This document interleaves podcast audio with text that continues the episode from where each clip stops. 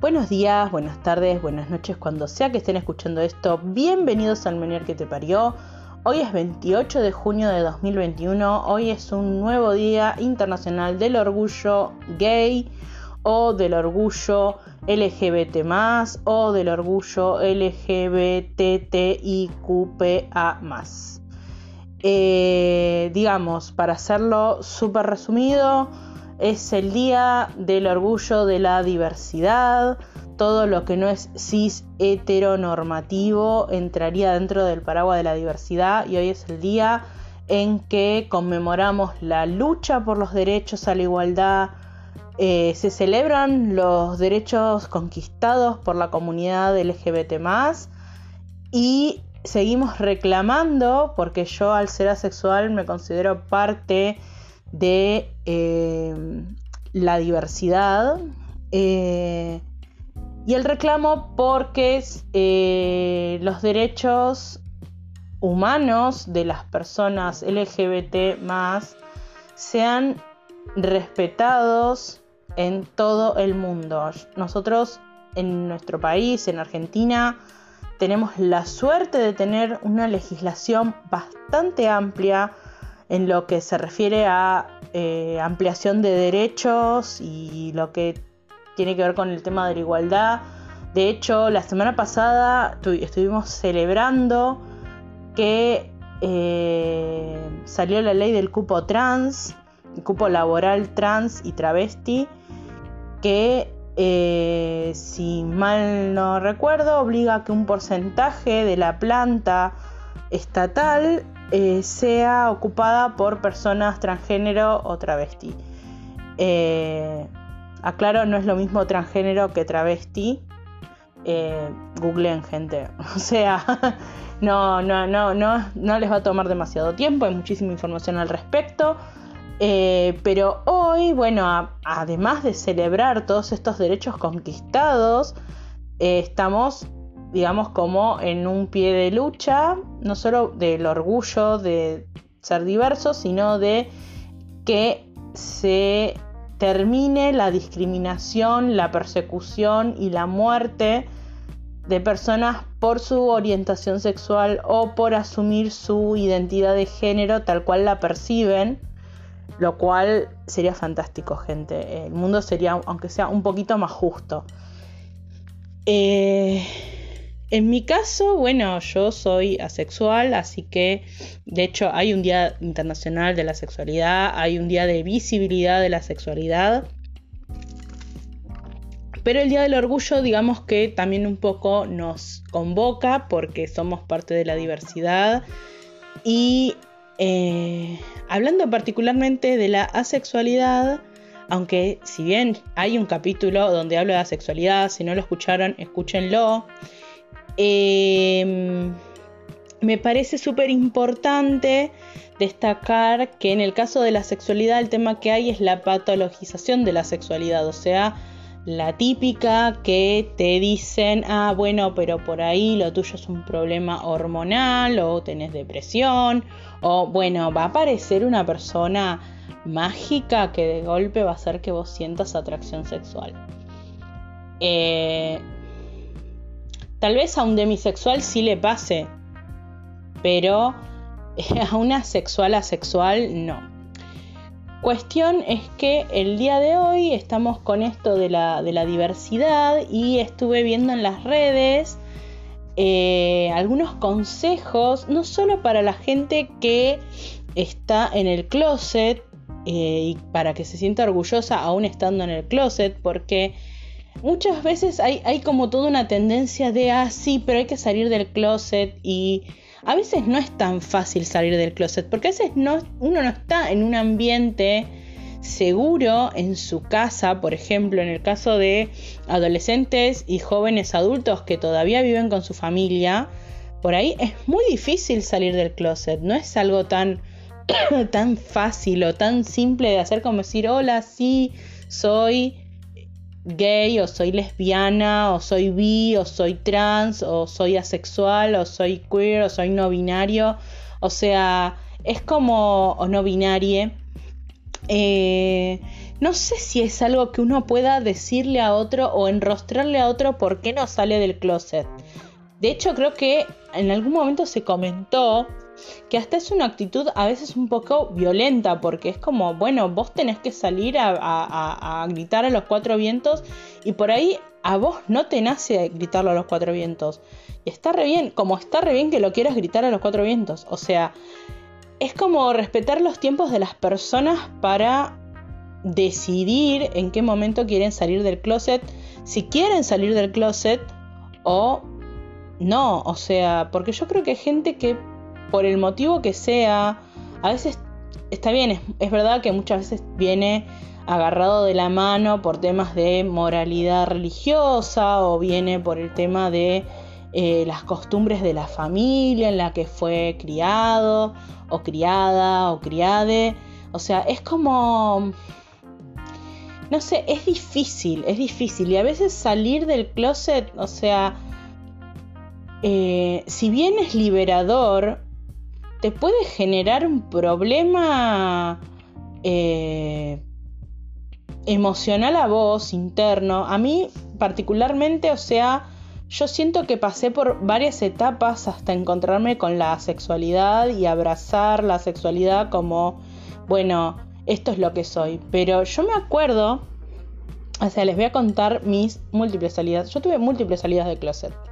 Yo tuve una primer salida de closet a los 18, 19 años que mi padre, o sea, mi papá es una persona muy especial, es una persona cerrada, es una persona que eh, muy tradicionalista, muy, muy de la vieja escuela y que posiblemente eh, el tema con él pase más por eso que por, ah, es un homofóbico. Eh, bueno, pero cuando les cuente van a decir si es un homofóbico, pero bueno, no importa. Yo creo que a él lo que le falta es empatía en todo caso. Pero no, no, no creo que haya maldad. Entonces, lo que él me dijo, bueno, por ahí sí. Eh, pero bueno, lo que él me dijo fue, me acuerdo que lo primero que me preguntó era si yo consumía drogas. O sea, yo le dije, che, me parece que me gustan las chicas y no los chicos porque no, no me siento atraída por los hombres. En realidad después me di cuenta que por las mujeres tampoco tanto. Pero, o sea, era como, creo que me gustan las chicas. Y cuando mi viejo se entera de esto, que nunca supe muy bien cómo se enteró, eh, creo que se enteró porque yo se lo dije a una tía, o sea, la hermana de él, yo se la dije. Pensé que iba a cerrar la boca y fue y se lo contó. O sea, mi familia no, no tiene secretos. O sea, es, es, es un problema tener secretos en mi familia. No se pueden tener secretos en mi familia. Cuestión va, algunos, o sea, hay algunos secretos, pero digamos, es como que son para proteger la salud mental de los abuelos pero eh, no hay secretos, digamos, en la familia nuclear. Cuestión es que, bueno, yo le digo, no, no estoy consumiendo drogas, o sea que tiene que ver el culo con la témpera, no consumo drogas, solamente creo que me gustan las chicas. Bueno, mi viejo lo primero que me dijo es, vas a matar a tus abuelos del disgusto. Sí, suena remofóbico y horrible, pero dijo eso. Y claro, yo le dije, no te preocupes porque voy a esperar a que ellos mueran para tener pareja. Sí, claro. Em, no sé si fue la mejor salida del closet que podría haber tenido. Hubiera preferido que se larguen todos a llorar. Cuestión es que después de eso no se habló nunca más del tema. Y yo seguí mi vida. O sea, porque yo realmente digamos, tuve mi primera vez eh, bastante tardíamente, así que no... No, no siento que, que haya... O sea, es como que el tema quedó sepultado. O sea, se sepultó el tema. Y nunca más habló del tema. Más o menos, eso fue a los 18, 19 años. A los 25 24 25 años, que ya estaba medio terminando la carrera de derecho, eh, me, me topo, o sea, una noche, o sea, yo me acuerdo que fue de noche y estaba en la computadora mirando boludeces Y en un momento, ¿vieron cuando a uno le viene la idea en la cabeza? Y yo digo, che, pero a mí lo que me pasa es que no me, no me enamoro de la gente, no me enamoro, no me... No siento ganas de estar con alguien, o sea, quiero saber qué se siente tener relaciones, pero por curiosidad, no porque tenga ganas, o sea, fue como un tema más de curiosidad. Bueno, me puse a buscar por, eh, por Google y puse eh, no puedo enamorarme o no me sale enamorarme. Una cosa así fue la búsqueda. Y di con el eh, foro de Aven, el de español, el Avenés. Y ahí, bueno, descubro lo que es la sexualidad, la demisexualidad, eh, todo lo que es el espectro ACE. Y la verdad es que dije, bueno, tal vez, tal vez soy esto, tal vez soy asexual. Pero yo soy una persona recabezadura, recabezadura. Decía, no, pero si yo soy asexual, me voy a terminar quedando sola. Y aparte, es como. Es como. digamos. No, no sé cómo explicarlo. Es como que me agarró una sensación de la voy a pasar mal con esto, porque al final de cuentas eh, la mayoría de la gente, o sea, el 99% de la población humana es alosexual, no asexual. O sea, la, mayoría de la gente eh, tiene atracción sexual. O sea, la voy a pasar como el orto con esto. Entonces dije, no, basta. Voy a, ver de salir con alguien, probar y ahí ver qué onda. Bueno, las casualidades del destino dieron de que. Eh, de que una, un amigo que tenía eh, medio como que me empieza a tirar onda y digo, bueno, listo, eh, dale que va. Y tengo mi primera experiencia. Y yo lo único que recuerdo de mi primera experiencia es que fue un embole que tenía miedo. Eh, obviamente previo hice, o sea, cuando empecé a salir con este flaco, apenas empecé a salir con este flaco, me saqué turno con la ginecóloga y empecé a tomar pastillas anticonceptivas porque yo soy una persona que no quiere ser madre, entonces eh, tomemos todos los recaudos posibles. Cuestión, volvemos a la primera experiencia. La verdad la primera experiencia fue una cagada literal, una cagada literal para mí, o sea, obviamente porque yo soy asexual. No me, no me, no me gustó, no, no, no, no sentí excitación, no sentí nada, no sentí la conexión, no sentí lo especial, no sentí nada. Dos años de relación así, o sea, imagínense. Entonces yo dije, bueno, eh, tal vez, tal vez, de verdad, yo soy lesbiana y es por eso. Bueno, cuestiones que, bueno, probé con mujeres también y si bien en un momento parecía que la cosa funcionaba, después dejó de funcionar de nuevo. Tuve otra experiencia más y también pasó lo mismo y ahí fue cuando caí en que yo soy asexual. No tengo que luchar más contra esta orientación que tengo. O sea, es la orientación a la nada misma, pero bueno, es la orientación que tengo. O sea, yo el tema es, que yo me, o sea, para explicarlo bien simple, a mí me gustaría tener una relación con otra persona, una relación romántica. El tema es que no puedo cumplir la parte eh, sexual. O sea, sí podría, podría llevar mi mente disociada a otro lado, tipo muñeca, quedar boca para arriba y pensar en nada, como hacía con mi primera, mi primera relación, la primera relación seria que tuve. Y bueno, digamos que sencillamente pase. O tener la suerte de pegar onda con alguien que también sea asexual y tener una relación asexual tranquila, o sea, tener toda la parte romántica, o sea, por ahí besos y abrazos, ponele, y toda la parte de hacer cosas juntas, un proyecto juntos, todos juntos, o sea, eh, como una relación de pareja normal, pero sacando la parte sexual, que es la que no, necesitaríamos. Pero de momento tampoco estaría pasando, o sea, es como muy difícil, porque les recuerdo, los asexuales somos solamente el 1% de la eh, población mundial, es muy poco. Muy difícil encontrar primero otro sexual y encima que te guste y que además ese asexual guste de vos, o esa asexual, o ese asexual, o sea. Así que eh, ahí quedó, o sea, ahí quedó, digamos, como que logré eh, pararme en una posición y decir, soy esto. Así que un día, hablando con mi vieja, varios años después, ya casi recibiéndome de psicóloga, o sea que pasaron, digamos, como si tendría que ser la figurita negra, diría como, no sé, 10 años después, 10 años después de todo eso, eh, no, fueron 10 años, pero ponele 5 años después, eh, le agarro y como quien no quiere la cosa, le digo a mi vieja, a mí me parece que no me van ni los hombres ni las mujeres ni nada, no me va nada. Me parece que soy asexual. Y mi vieja me agarra y me dice, ah, sí, sí, porque existen personas asexuales y bueno, si es eso y es lo que te va, bueno, fantástico, entonces ningún problema. Y fue como, bueno, ¿esta es una salida de closet posta o fue como un bueno?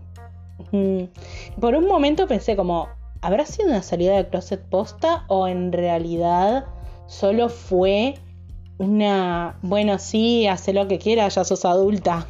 o sea, sos adulta, se supone que sabes lo que querés y lo que no, más a los 35 años.